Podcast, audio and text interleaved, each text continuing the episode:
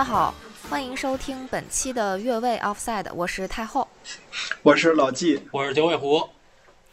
嗯、我们这次呢又没有在一起录，但是正逢假期期间，我们就想和大家聊一个跟假期有关的话题吧。呃，对，这个引子是因为最近在北京坊的曼联体验店重新开业了，是吧？没错，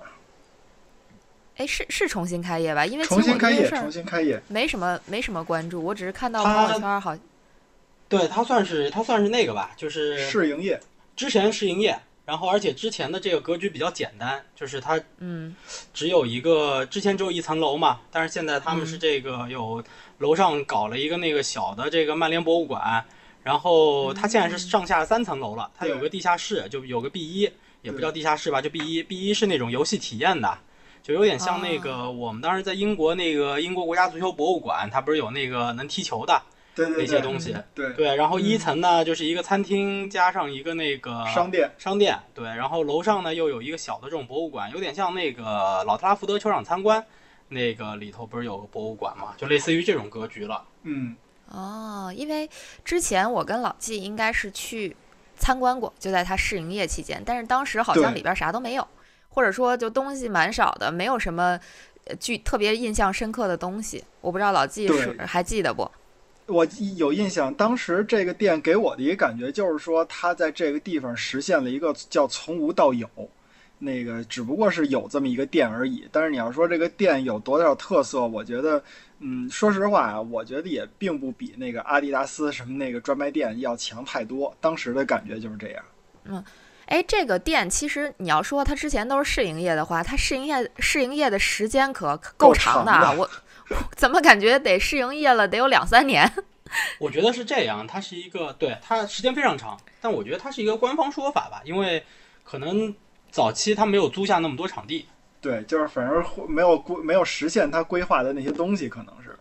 对，嗯早早期它的业态比较简单一点，就是让我想起了，呃，几年前我忘了多少年了，大概呃五六年前吧，一五年，一五一四，就一四一五年前后吧。之前，呃，我不知道老纪记不记得啊，就是之前在上海那个人民广场那个附近，南人民广场西藏北路还是西藏南路那块儿，曾经曼联在那儿开过一个主题餐厅。跟那个它是仿那个，它也不叫仿，它其实就是曼联把老特拉福德的那个 Red Cafe 嗯，这个搬到了那个上海的那块儿来开了这么一个餐厅的这个业态。嗯，这个我还真不了解，因为我印象里边在去上海几次，次数也不太多啊，然后感觉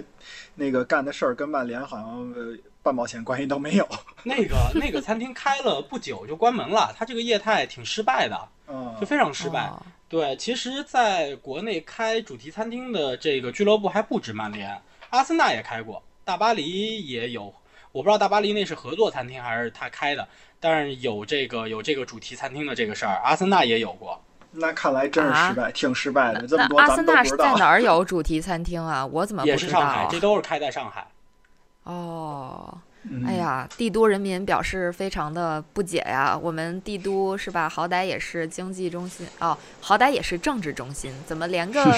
这个主题餐厅都没有呢？从来没有去过。这都挨着吗？你说的这个，但其实你说怎么怎么开了就不挨着曼联，你说就曼联那体验中心，你说老纪去过多少次，一次就跟那个太后去那一次，对吧？嗯，就是我我印象特深，四月二十几号时候我还有同事呢，那个给我发这个说这个这个新的体验中心要重新开业了，然后当时给我的感觉就是心里毫无波澜，就是我就觉得。去不去的都两可的那种感觉，但是看了一些博主的那个视频，我倒觉得确实是，说实话进步挺大的吧。呃，我去了，我是那个周周五吧，应该是对，周五四月三十号下午，他们那个是一个内部活动，就是媒体啊、KOL 啊这些，就是提前就算提前批吧，嗯，啊，就是能进去看一看，然后拍点东西 显示出身份嘛，对吧？哟，你还是 KOL 呢？对，我我想问，我不是 KOL 啊，我不是媒体还是 KOL 现在？我现在都不是，但是啊，我现在都不是，但反正就是那个有有有关系熟的认识的，然后就是去了，呃，但是没没留在那儿吃晚饭啊，他们应该是 KOL 啊，然后那些媒体啊，那天晚上是有个晚宴，但是我正好有一朋友请我吃大餐去了，所以我就没有留在那儿吃晚饭，啊，但是我是提前批进去了一下，啊，我以为你是不够格吃那晚宴呢，啊，没有没有，我我我够格在名单上啊，晚宴后来没有吃，然后对，但是那个楼下的那个楼下那体验啊。我说实话，大家可以去玩一玩，就还是挺有意思的。我看着是不错。对对对，太后，你知道是什么体验吗？我不知道，我只看到了一堆图片，然后有看到九尾狐说的有点像老特拉福德里边的那个博物馆似的，呃，是叫博博物馆吧？是，就有点那个意思。看到一些奖杯的图片，但那个奖杯我看起来好像就是个片儿，它还不是那个真的奖杯的，比如说复制品什么的。那太贵了，复制品太贵了。就是俱乐部他自己放在老特拉福德球场里没问题，对吧？你要是全世界，而且这个体验中心它是什么呢？就是曼联的一个那个赞助商，呃，就叫华瑞世纪的这么一个中国的沈阳的地产公司，拿了曼联的这么一个授权 IP 的授权，然后做这个室内的，他们叫室内娱乐体验馆。这种概念，它在中国目前北京是首家。然后当年他们拿下这个授权之后呢，原本的计划是在中国要开四家啊，在四个城市开。现在的计划应该是比四家更多啊，而且他们现在手里还有 NBA 的授权。哎，但是我纠正一下太后那个说法，我怎么看到的那些人那个那个博主拍的视频什么的，那个奖杯是真的，不是纸片儿啊？呃，就是就是不是真的，但是是一个实实在在的奖杯啊！我怎么？它只是它只是奖杯的一个形，你从正面看的话是一个实实在在的奖杯，从侧面看它就是一片一片的那个。哦，这样。对对对。哦，对，那我没看仔细。用不着你纠正我，我是看到了我才会这么说的，我不是瞎编的啊，就眼见为实啊。咱们还是这个，我觉得这个体验店可能还真的值得曼联球迷进去看一看。但作为一个阿森纳球迷，说实话，我还是真没啥兴趣。就是对于球队历史啊，包括这些呃周边的这些产品啊之类的，我还是愿意逛自己喜欢球队的这个店。我其实真的对曼联没什么兴趣。呃，我觉得是这样，它的那里边儿就刚才九尾狐提到的地下一层的那个，就等于是一个交互或者说一个游戏中心吧。我觉得那个确实是，呃，看起来它至少用心来做了。然后我觉得有一些东西也值得，比如说其他的球队要是再有想做这种东西的话，可以来借鉴一下。它其实给我大概的意思啊，是分成了，就是就说白了就是闯关，你呢去。实实在在的去踢球，然后去闯关，然后他会有一些电子的那种，就有点像那个呃，就是琴键大师吧，那个叫什么节奏大师那种，往下掉那种块儿，然后你你把那个球踢到，就是用运球就带球的那种方式，把球搁在那种比较呃就特定的那块儿上，你就能得分儿。大概是这么个意思，这是一个一种游戏，然后另外一个就是就是那个墙上会出一些那个分数，或者说一些方块，你按那个踢点球的那个路子去把那个球踢中方块，你能得多少分儿？然后它一共是一共好像是四关吧，我记得还是几关呀？然后你你就是看你能在这个呃打通这几关的时候拿到多少的分数，有这么个游一个游戏，而且它分成了两个难度，一个是业余业余难度，一个是职业难度，就是大家。对自己球技是是有信心或者没信心，都可以来试验一下。我觉得这个这种模式呢，对于这种国外的足球俱乐部落落户于中国的这种体验馆，我觉得是一个很有必要的这么一个东西。嗯，其实游戏这东西确实是挺有意思的，很多这种体验店类的，就是需要一些呃这个游戏来增加互动，然后让球迷觉得。这个这个钱我花的值，呃，当然了，我是指像比如说去花钱参观足球博物馆啊，或者是球队的博物馆啊这种，呃，或者去参观球队的球场什么的，会觉得物有所值一点。其实我忽然想起来一个事儿，我不知道老季还记得不？当时我们在米兰的时候，在那个呃米兰的那个叫什么二世长廊。呃，埃马努埃莱二世，你想说法拉利的那个能做赛车的，就是赛车游戏的那个是吗？对对对，我觉得法法拉利对在那个那个长廊里边那个体验店就挺有意思的。呃，不过他那个体验应该是要花钱的，我记得是要买一个什么票。咱俩没买，因为我觉得可能跟那个 F 一的那个赛车游戏差不多，我觉得可能我在家玩差不多吧。然后九尾狐家里边也有那个也有那个方向盘，我觉得跟蹭他的那个，不必给意大利人交这钱。嗨，我那个我那不专业啊，他我不知道，我那个去过那个阿马努埃尔二世那个长廊，但是我没看到这么一家店啊，可能是我逛的不够细。嗯，但反正如果说真的像你们说的有那东西，我觉得我还是会进去试一下的，因为就是我知道他们车手玩的那个，就是就是躺在那儿，然后他有是是是有一个这个这个 F 一车的这个外形的这么一个座舱的，然后你就可以进去，就是会有这种体验，会特别好。对对对，我知道九尾狐说的这个东西，而且嗯，太后咱俩想到一块儿去了。今天上午我在。想这个足球博物馆或者什么这这些那些的事儿的时候，我就想到了艾玛努埃莱二世的这个法拉利的这么一个展厅。其实它就是说白了，就是一卖法拉利衍生品的这么一个小的商店。然后它在地下一层有这么一个座舱的这个，可以可以大家来体验玩一玩游戏的这种感觉的。嗯。对，那个其实我我印象还挺深的，因为我记得当时他那个呃游戏什么座舱啊之类的，看起来都挺真的，就比你家里那个方向盘也好，或者说模拟器也好，我我我觉得好像都还是要高级很多的。呃，其实我当时一直 push 老纪说去玩一下，但是他一直拒绝，最后也没玩成。好像我印象里啊，他好像是不是一百五十块钱人民币，就大约啊一百五十块钱人民币，然后玩个十五分钟啊，我就觉得不是特别值。嗯，好像是这么个意思啊。玩个十几次，自己买一个了是吧？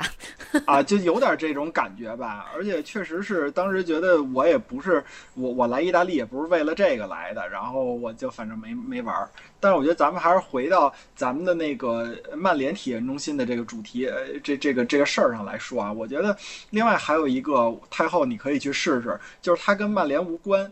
它在那个。上层的地方好像是可以有另外一种体验，就是球员在那个真实比赛之前，可能有一些训练的或者说热身的那种动作，比如说那个是深蹲呀，还是蛙跳啊什么的。那个说那个一分钟做多少次，你可以跟着那个球员的节奏一起去尝试你的这个身体，你看看你能达到一个什么水平。我觉得这个也挺有挑战性的，特别是对于你们这种对自身的这个身体机能。有有有一定要求，然后想要挑战一下自身极限的这种，我觉得真可以去试试。嗯，那我可能没太大兴趣。好吧，好吧。毕竟我们跟球员还是差着挺多级别的，根本不可能达到人家那个训练强度。我觉得就是真想试的话，估计连一分钟都坚持不下来。这就是普通人和专业选手之间的差距。毕竟那是人家吃饭的东西，我们只是一个业余爱好而已。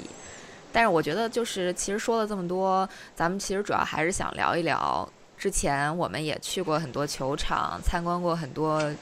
这个足足球场吧，然后想聊聊之前的这个旅行的体验。毕竟现在还是五一假期期间，大家可能都在呃外面旅行，不管是在这个自己城市周边呀，还是说去到外地呀，或者是像我这种在房间里旅行的，对吧？咱们都都还是绕不开在假期里边去安排旅行这么一个话题。但是自从呃。二零二零年这个疫情开始之后，其实大家出去就或者说出国的机会，基本上就可以说，呃，短时间内是是恢复不了了。我现在其实都有点忘了，我上一次去看球、去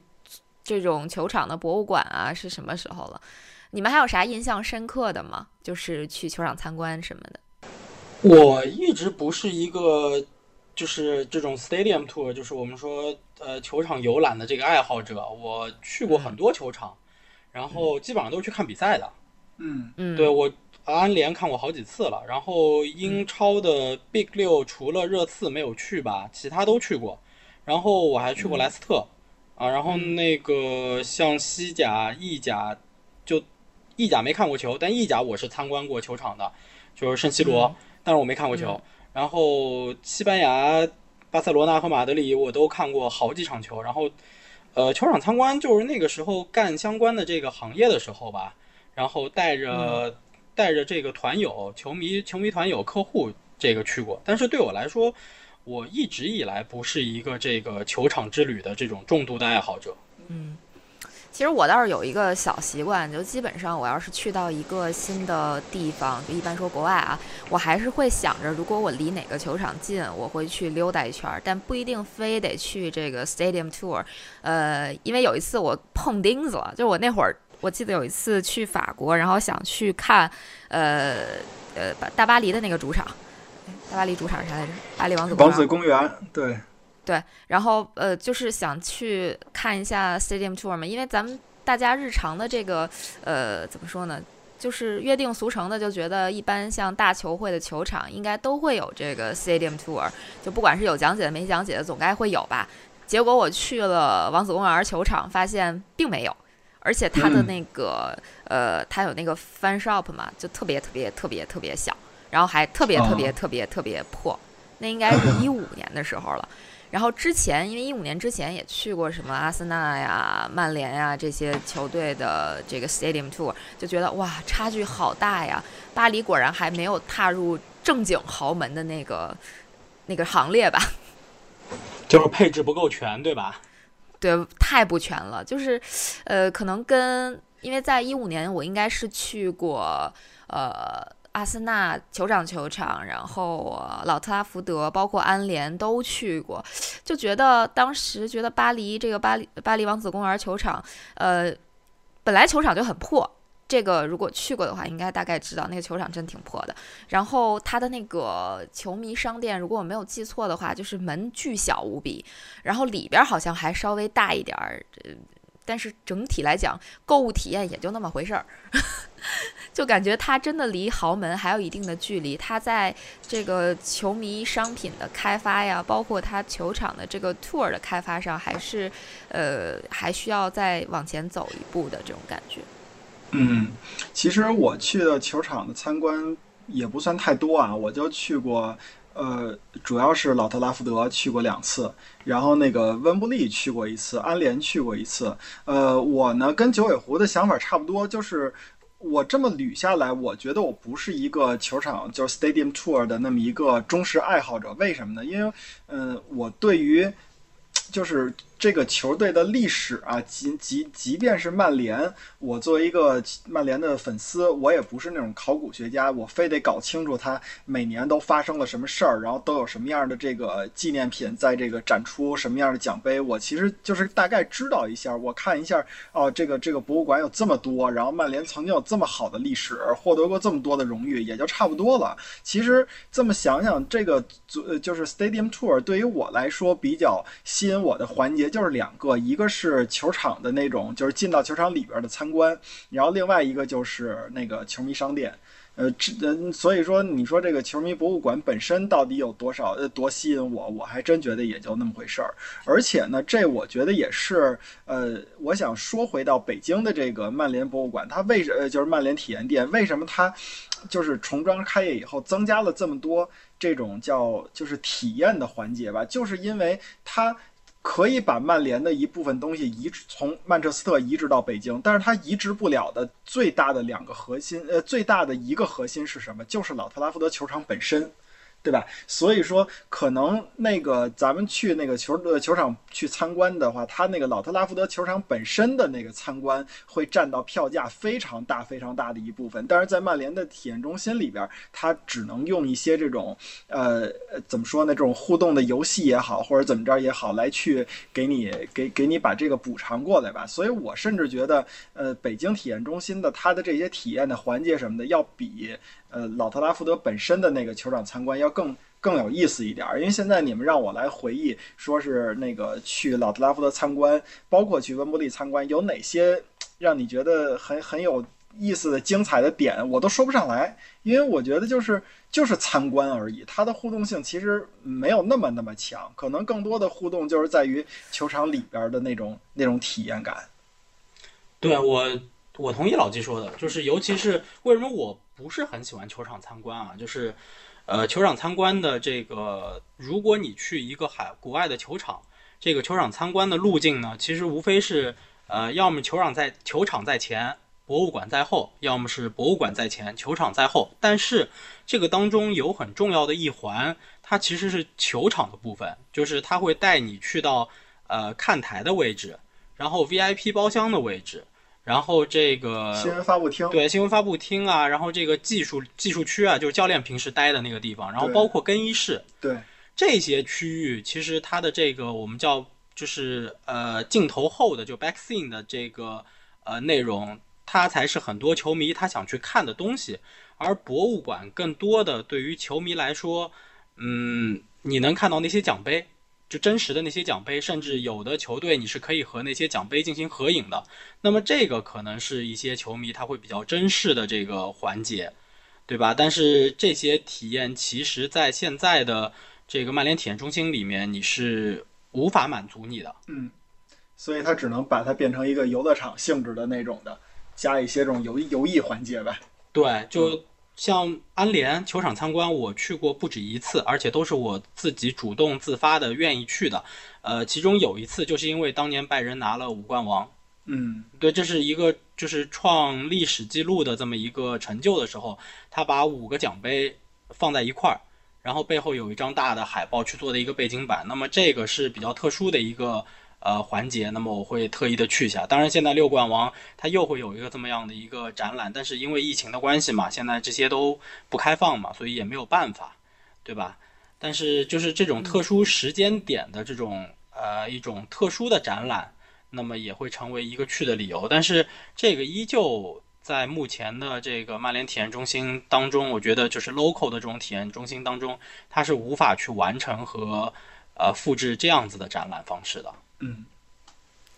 其实对于球迷来说，这些个不在本地的体验中心，仅仅是给大家一个机会，能稍微接近一下自己喜欢的这个足球俱乐部也好呀，或者说偶像也好对呀。实实际真的还是要去到现场去看比赛啊，或者是或者说球场参观。其实球场参观这个事儿，我觉得是这样，就我也不会专门为了去参观某一个球队的球场，然后去安排这么一个旅行。旅行，我肯定是到了这个地方，如果说这个地儿我想去看一下，这个球场我想去看看，我可能会嗯安排去参参加这个 stadium tour。其实刚才你们都在说说对什么 stadium tour 没有什么特别印印象深刻的东西，其实我还有一个。他们在 Stadium Tour 搞的活动，我还觉得挺印象深刻的，就是呃，大家我记得应该就是在老特拉福德吧，当时应该是有让大家在走那个球员通道，然后会放那个欧冠还是什么的那个曲子，然后大家就假装是球员一样，然后可以走球员通道走到球场边儿上去。其实那个我真的到现在为止我都是印象蛮深刻的。我觉得就是其实。平时我们是没有这样的机会的，包括可能踏上草坪啊之类的这种这种时候啊，当然他们也没让上草坪啊，因为草坪在保养，就不会让你随便去踩的。不过就这种体验，我觉得还是挺独一无二的。呃，包括我记得好像我去其他球场，就基本没有这种，就是这种这种环节吧，就大概都是把你带到看台上，然后告诉你说，呃，哪个看台是什么看台，然后谁平常会坐在这里，包括带带你去包厢，告诉你什么，呃。这这这这包厢平时都谁谁谁来啊什么的，就就我觉得刚才我说的那个体验还是挺好的。就虽然我不是一个曼联球迷啊，但是我觉得也挺有意思的。呃，你你说的对，我印象里边应该是那个什么吧？咱们在呃温布利参观的时候，他有一个在球员通道里边集结，把大家分成两波，然后那个好像是国家队的入场仪式的那种吧，然后还那个建议让大家都两拨人呃假装是两个球队，然后还都是自己跟自己的队员拉着手进场的那种感觉，有印象吗？对，具吧具体反正我不记得到底是老特拉福德还是温布利了，就反正有这么一个环节，还是还是挺有意思的，还挺好玩的。对对对对，然后说到，其实说到这个球迷商店也挺好玩的。我我觉得好像每次即使是不去呃球场参观，不去这个 stadium tour，包括参观博物馆什么的，去去到任何一个球场，管他是不是这个队的球迷，其实我都还是会去到球迷商店转一圈儿的。包括我跟老季应该也去过呃伊蒂哈德球场。然后虽然老季非常鄙视那个球场，但是 我们还是在他的呃球迷商店里面逛了好几圈儿。对对吧？纠正纠正一下啊，嗯我真没嗯鄙视伊蒂哈德球场，我当时的那个感觉就是，我一直在跟太后说，这真的是一个新建的现代化的球场，就是你看它那个设施，你就觉得还是挺新的，因为老特拉福德太老了嘛，嫌弃人家没文化，没有没有底蕴，土豪球队。这都是怎么给我解读出来的？就国外的球场参观还是有非常多的嗯难以替代的这些元素和东西在里头，包括其实商店也是也是一块儿，就是呃国外的这些球场参观的商店啊，它最终结束都在商店，对它的那个商店真的是叫 mega store，就是特别特别大，对，东西特别特别全。然后像 local 的这些的话，因为考虑到就物流啊等等各种因素，其实它的选品是非常有限的，就并我觉得没有那么我觉得多的选品。也是，嗯，就是明显的就是购物欲望都没有在国外那个当地的那个球场的那个球迷商店购物欲望那么强。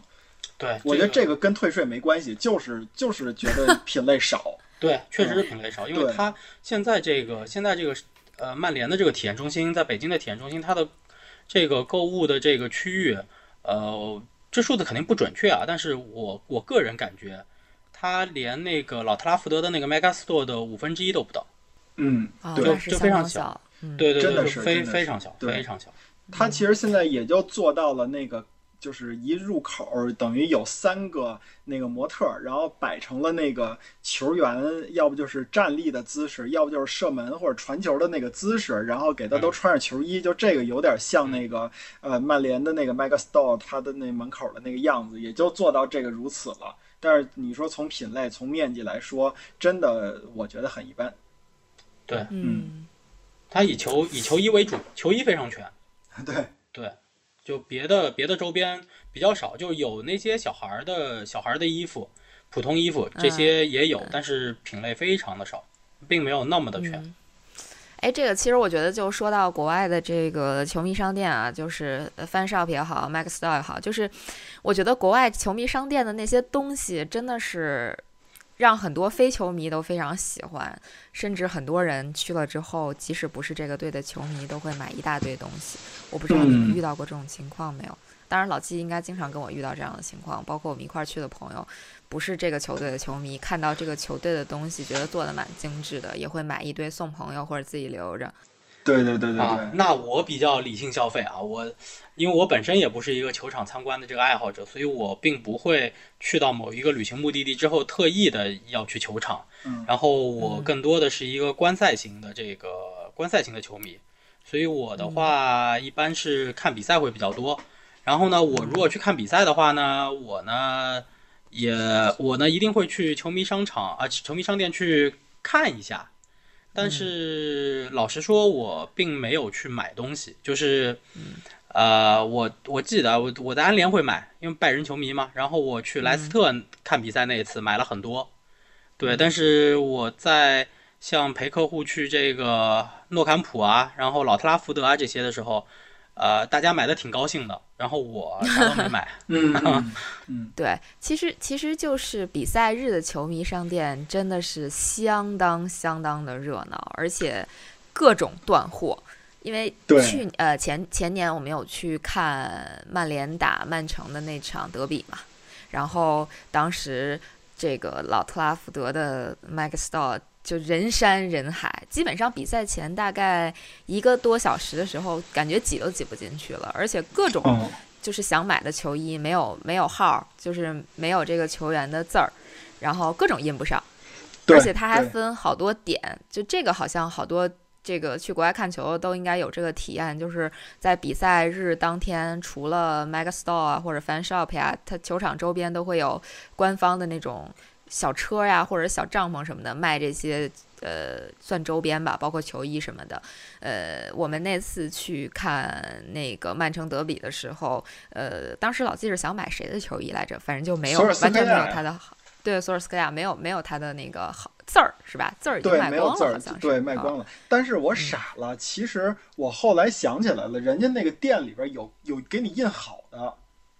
我一进去就看见了。但是后来好像是因为我我就觉得这个肯定都会有嘛，然后也想着自己，因为他可能英国人这手艺是糙啊，可能多多少少都有点那个瑕疵。我老想再自己印一新的，结果买了以后，人家说你你你这个号出去印去。人等于给我们引到球场外边一个小小班房去是东西，然后我们一进去，人说什么 S 没有了，什么 L 没有了，什么那个零也没有了，就是我一听就别印了，就买，我们就买了一光板衣服回来。嗯，但是真是傻了，但是那会儿也回不去了，反正要回去，我应该再买一个索尔斯克亚那人已经印好的衣服。你现在可以去那个曼联体验中心买一件，他那儿印号还是就印号服务，我看还是有的，而且这个印号机器啊非常多。但是我想问你一个，啊我这这是我我我觉得呃就是国内的就是印号跟国外最大的一差别，国外印号是两两款杯赛的和联赛的号码他都可以印，对吧？嗯嗯，而且主客场，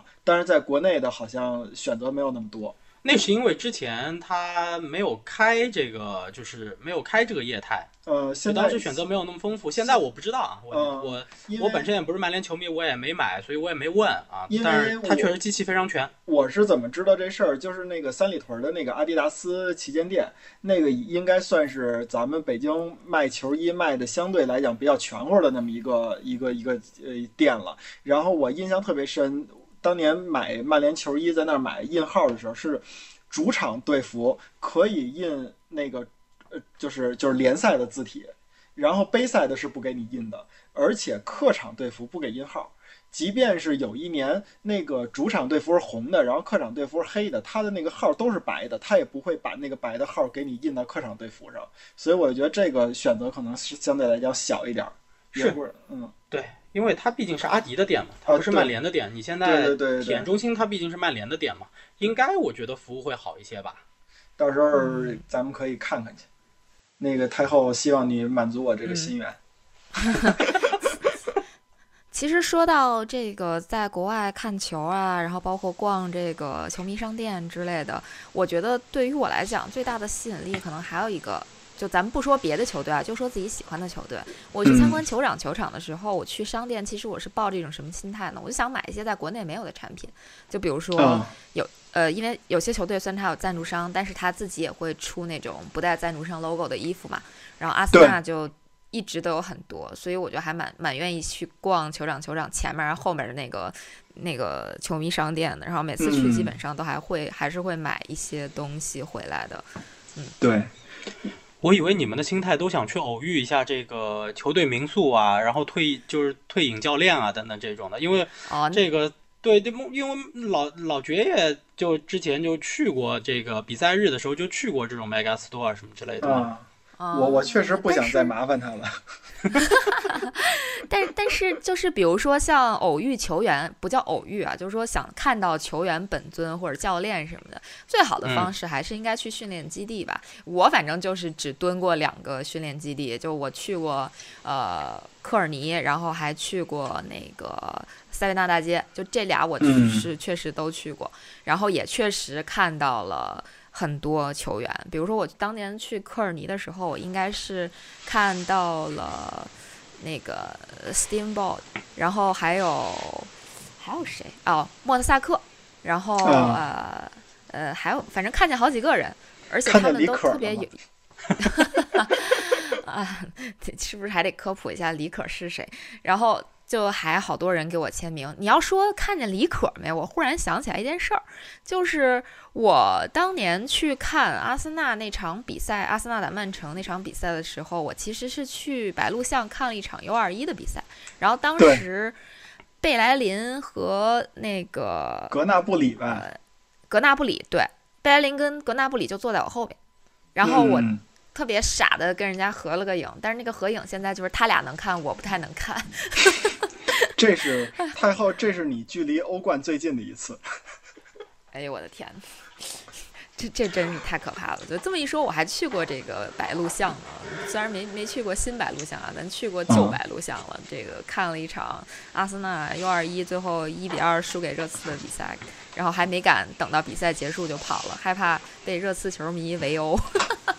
对，其实太后提到的这个，呃，就是体验的这么一个环节，它其实，嗯，就是我想说的一个球场，就是 Stadium Tour。你从狭义的角度来说，就是你买一张票，然后 Stadium Tour，它其实分成三部分，第一部分就是博物馆，第二部分是球场参观，第三部分是那个球迷商店。但是你要从一个广义的 Stadium Tour 来说，其实它包括了比赛日的你去看比赛的这么一个互动，然后也包括了在比如说这个球场周边你遇到一些民宿，或者说是你去训练基地看到的球员、教练等等这些的这种大互动，其实。不是曼联体验中心这种，比如说我做一个游戏能让你来那个闯个关啊什么的，这种游艺项目能代替得了的。这我觉得也是，就是说，如果要是大家去不了国外球场的话，稍显还是遗憾的这种感觉吧。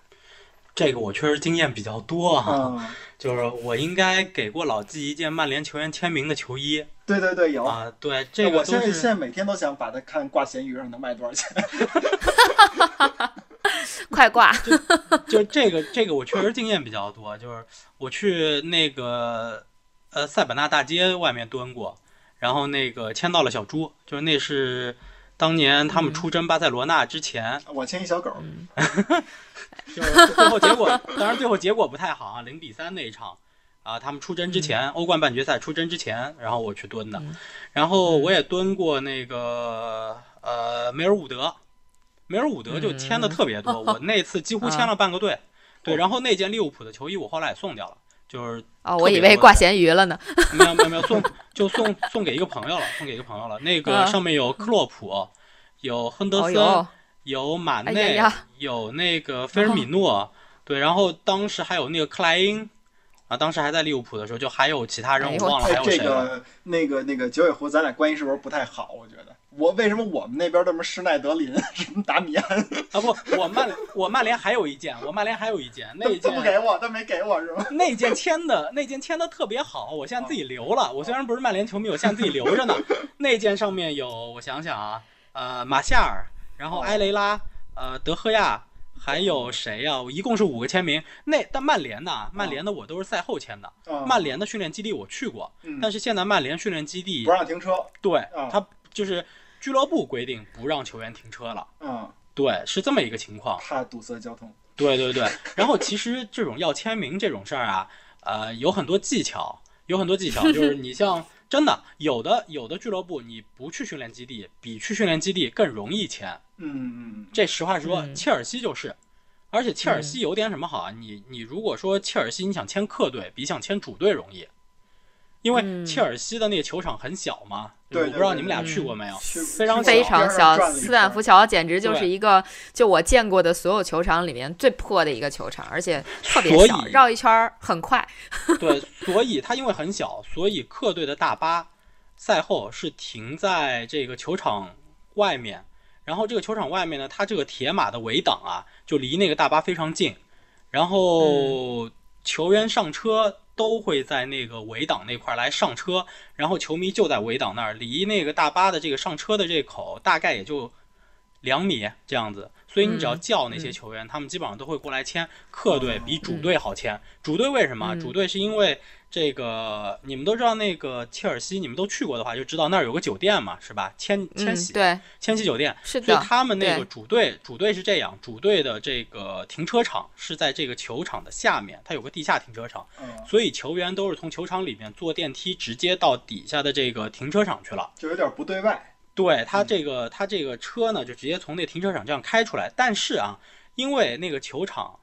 很小，它边上的路也很窄，它边上是一个两车道，应该是双向两车道，所以球员的车出来的时候，他们一般会堵车。就球员车都是一块儿出来，所以就就一辆辆接着出来，然后到那个路口呢就堵车了，堵车了，球员的车就会停在那儿。这个时候，你就从那个围挡，就铁马的那个围挡那儿把球衣递过去，敲玻璃去，对，敲玻璃递过去，球员也是会签的。只要他车停那儿的时候，不影响交通，就不影响大家接着把车往前开的时候，他也会给你签。嗯，对，嗯所以像切尔西呢，你其实去训练基地呢也能签到，但它训练基地其实比较远嘛，所以的话，你其实去球场反而更好签，而且有的时候你遇到大的比赛，你签客队很好签，比如说曼联在那儿比赛，或者曼城去那儿比赛了，或者利物浦去那儿比赛了，客队的比较好签。嗯啊，然后莱斯特也是，莱斯特我也去签过。莱斯特他那个球员停车场啊，就在球员通道出来，然后呢那块儿呢是用铁马围上的，但是球迷呢是能站在铁马外面的。所有球员离开球场，他都要去去取自己的车，嗯，然后呢就跟那儿签就完了，你也没必要去他的训练基地。其实是这样，就是咱们总结来说，其实，在球场签是比较容易的，尤其是在赛后去堵球员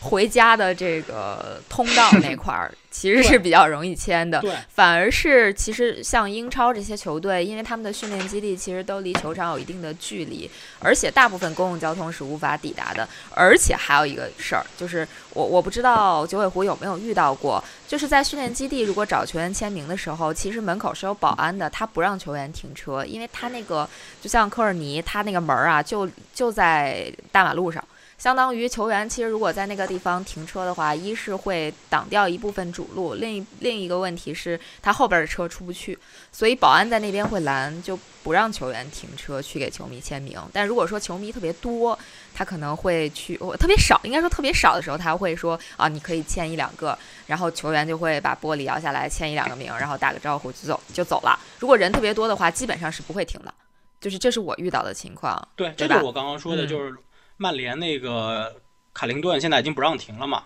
就俱乐部就规定球员不许停嘛。嗯，这种情况是有的，就非常普遍在英超的这个俱乐部里头。目前。呃，因为利物浦已经搬离梅尔伍德了，他们去其他的训练基地了。梅尔伍德已经撤出了，但是当时我去的时候，他们还在梅尔伍德。然后那次为什么让停呢？就为什么那么多人签了呢？是因为他们那场训练课是从下午开始的，晚上七点才结束的。球员他们出来基本上已经是晚上七点半八点，在利物浦那个城市，晚上那个点在那个位置是没有什么车的，所以它不影响这个交通。而且那天我们确实人很少，真正等到等到那。那个点，因为那是一个冬天啊，十二月份，然后 我是从下午五点钟开始等，等到晚上七点半，啊，球员们陆陆续开始出来了，然后真正等到那个点的人其实很少，我们那天签也就四五个人等在门口，所以球员就就基本上都登就都停了，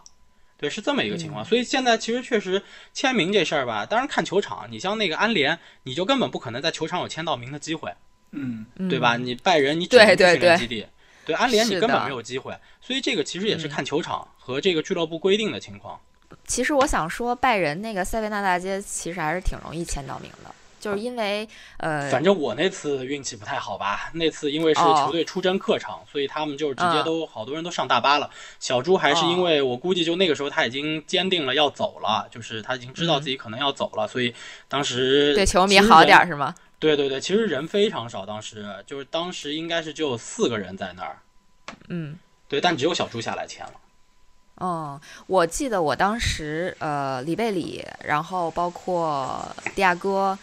都给签了，而且他们还在从训练基地出来的时候，其实跟我们有一些互动。呃，当时我记得好像还有谁，还有还有马丁内斯吧，就其实签了，也是签了好几个人。就我去塞维纳大街那次，就是大家在训练嘛，然后训练结束堵他们，就比较容易被签到。呃，当然这个其实这也是这这也是就我们去国外。去看球也好呀，或者说去旅行也好，如果是个球迷的话，尤其是如果你去的这个地儿刚好是你喜欢球队的所在地的话，这也是一个比较好玩儿或者说比较新奇的体验。因为大家一般想的可能都是说我去这个地儿，呃，参观一下球场啊，或者说呃刚好赶上去看一场比赛啊什么的。但是真的是去到训练基地或者球场去找球员签名，这个我觉得可能还是总的来说比较小众了，就不会有太多人会想到这一点，包括。你可能还要准备一个球衣，准备一个马克笔，然后去让他们签。然后包括很多人会直接去那个球迷商店买个帽子啊什么的，T 恤之类的，去让他们签，也挺有意思的，挺好玩的。这个是需要，就这个事儿啊，还是需要花精力去了解的。呃，因为你需要了解他们的这个训练时间的这个习惯，然后球队安排的习惯。就你像曼联。啊，曼联我特别熟，就虽然我不是一曼联球迷，但是曼联签名攻略我特别熟。其实，在今天节目里面可以透露一些，真的，曼联呢，啊，对，可以，没问题。这个曼联赛前大家都知道会集体住到酒店去，所以是这样子的，曼联的球员会把车开到训练基地啊，不是开到那个球场，在比赛前一天，把车开到球场就停那儿了。大家会在那儿上大巴，然后大巴把大家一块儿拉到酒店去。那个时间呢，一般是比赛日前一天啊，也看这个比赛日的这个几点啊。比赛是几点？对，就是如果说一般来说，曼联的比赛不会是那个早场比较少嘛，一般像这种晚场什么的会比较多一点。那么他们呢，比赛日前一天的早上会在训练基地训练，然后大家回家吃午饭，吃完午饭呢，下午呢就会把车开到球场，然后在那儿上大巴。这个时间一般下午两三点钟，这个时间是有机会能签到名的，就是大家在球场外面上大巴的时候，有有希望签到名，然后呢，球员就去酒店了，在酒店等，其实机会非常小，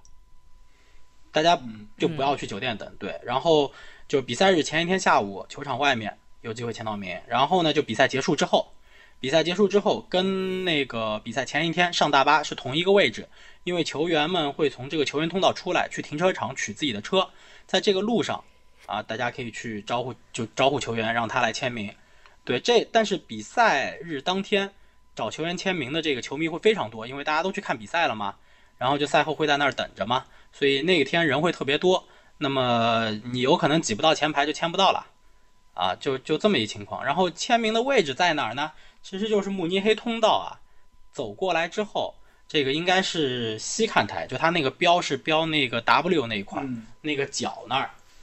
啊，挺明显的，就就在那一块儿，就球员通道的位置，大家其实去了就能找得到，不是 Mega Store 那一侧啊，是另一侧，嗯，就靠近河的那一侧，啊，对对对对对，在那个位置非常容易签，所以我基本上曼联的比赛我去看过好几次现场嘛，然后比赛完了以后，就一般我是。呃，比赛完了之后，不会在球场有任何的这个球场里面看台上不会有任何逗留，或者我可能觉得这比赛没悬念了，我提前个三五分钟的我就下我就下看台了，然后就去那个签名的地方排队去了，所以我一般都是第一排。啊，所以其实这个攻略就大家听一听就行了，因为也不知道你什么时候才能用上。我我刚想说呢，这你们这说半天，这不是气人吗？其实今天真的就是想跟大家聊一聊关于呃国外去看球啊，就一些比较细节的、比较小的东西，因为趁着假期嘛。但是就唯一的遗憾是真的不知道下一次能够去国外现场看球，下一次去逛球迷商店，下一次去参与一个 stadium tour 是什么时候？呃，这点还是稍微有点遗憾的。嗯，那我们今天要不要就聊到这里？然后下次我们再聊一些比较深入的话题，比如说球场体验啊等等。可以，可以，可以。然后，那我们在结束之前，我感谢一下上次给我们留言的观众吧。对对对，我觉得就是。对，快磕一个，因为之前给我们留言的朋友都可能是真的是我们自己的朋友，就听我们的播客的朋友。但是上一期这个留言的朋友应该不是认识我们的吧？看看起来不像是啊，看着不像，而且问题的含金量还是挺高的。他提到了那个。呃，勒蒂西埃为什么这个英国人像法语名字？说到了那个英国的什么那个呃南南部的一些城市，可能它也是不是因为跟那个英吉利海峡跟法国相比较近吧，所以文化交流会比较隔海相望。对，会有一些这种法语的名字，而它就是法语像的名字吧。而且他还举了另外一个例子，就是英格兰的那个老的那个左边后卫勒索克斯，呃，勒勒索。他的这个名字其实也是一个对对，就是敲诈勒索嘛，其实也是一个法语 法语法语名字吧，这种的。而且我还给他回回复了，当年九八年世界杯的时候都管他叫勒索克斯，就是按照英文的那个念法去念的嘛。就是真的很感谢这位观众，就就我我就不给你磕了，那不行啊，那不你们笑话谁呀？到时候你们咱群口改你们俩对口了，我磕死了。